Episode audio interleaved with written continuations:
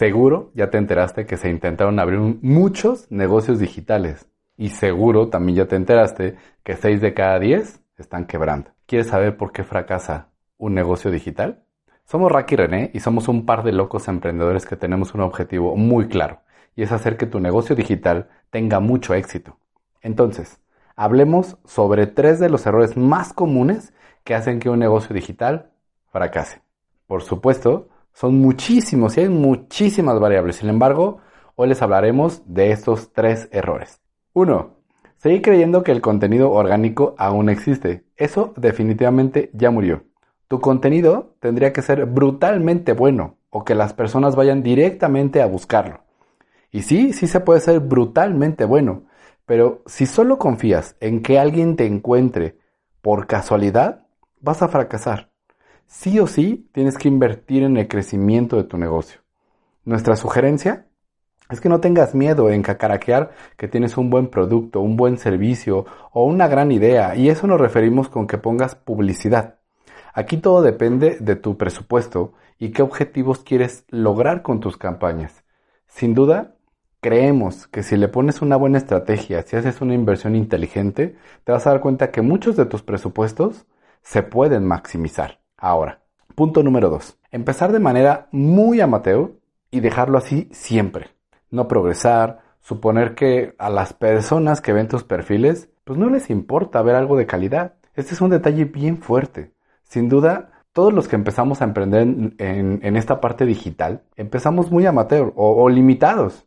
Pero eso no significa que lo mantengas así todo el tiempo. De hecho, debes de establecerte metas de crecimiento y se debe de notar en tus redes, se debe de notar en tus audios, se debe de notar en tus videos. En tus perfiles, por supuesto. Es mejor que tu audiencia se asombre por los avances que estás teniendo o que se aburra y deje de seguirte. Te vamos a confesar, nosotros empezamos con un micrófono muy sencillo, en verdad del más sencillo que pudimos comprar, pero se notaba se notaba en los audios, se notaba en los videos y, y aunque hoy en día no tenemos el equipo más profesional, buscamos cuidar lo más viable esos detalles por la calidad que tú escuchas.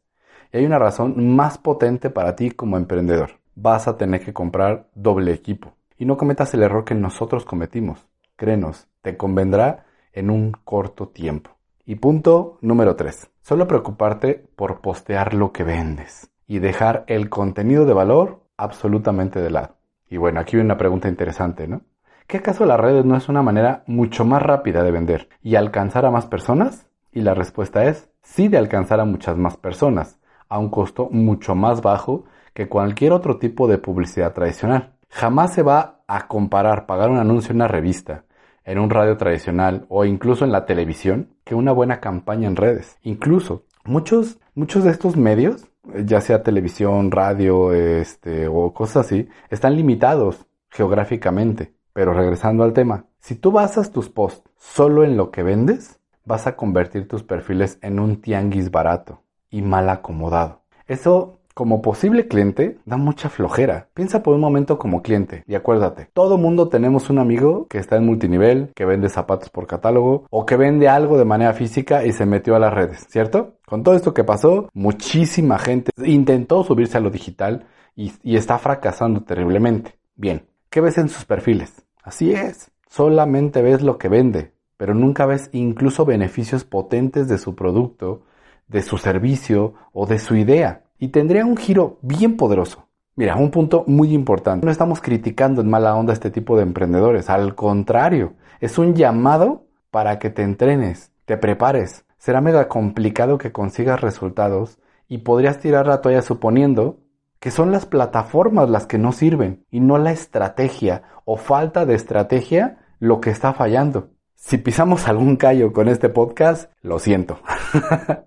no, no, no fue mala intención, eh, al contrario. Yo siempre he creído que mientras más rápido sepa qué es lo que debo de corregir en mi negocio, más rápido podré avanzar y rebasar mis metas.